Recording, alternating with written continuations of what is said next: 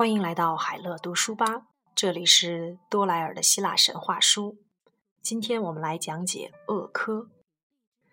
厄科是潘所爱的仙女之一，她性情欢快，一天到晚喋喋不休，一刻也不肯安静。潘根本没有机会用音乐和诗去打动她。有一天，赫拉从奥林匹斯山来到了人间，寻找宙斯的踪迹。他怀疑宙斯和仙女们混在一起，但是厄科不停地和他闲扯，拖了他很长的时间，结果让真的在那里的宙斯趁机溜走了。赫拉一怒之下惩罚了厄科，让他失去了组织语言的能力。可怜的厄科从此便只能重复别人说过的话。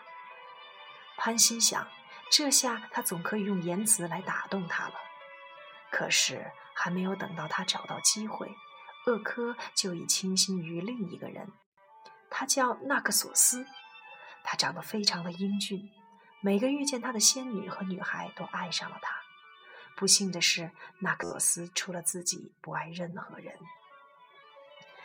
纳克索斯去树林里狩猎时，厄科悄悄地跟在了他后面，希望从他嘴里听到一句亲密的话，他可以重复给他听。但是纳克索斯几乎没有注意到他。最后，夜幕快要降临时，他们来到了一个寂静的池塘边。口渴的纳克索斯俯下身去喝水，突然他呆住了，像在凝视着什么。原来他在明镜般的水中看见了一张他所见过的最英俊的脸。他露出一个微笑，那人也回他一个微笑。他高兴地点点头。水中的那个陌生人也点点头。“我爱你。”纳克索斯对着那张英俊的脸庞说。“我爱你。”厄科赶忙重复道。“我爱你。”他站在了纳克索斯的后面，很高兴自己终于可以向他表白。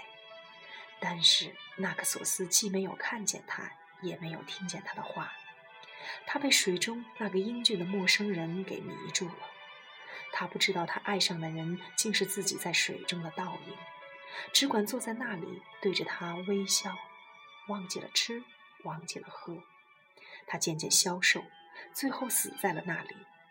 赫尔墨斯前来带他去往亡灵的归宿，在他坐过的地方开出了一簇簇美丽的水仙花。厄科站在了花丛边，悲伤不已。日益憔悴，也渐渐消失了。除了声音，厄科什么也没有留下。这个声音直到今天还在毫无意义地重复着别人说的话。而这个声音是什么呢？那就是我。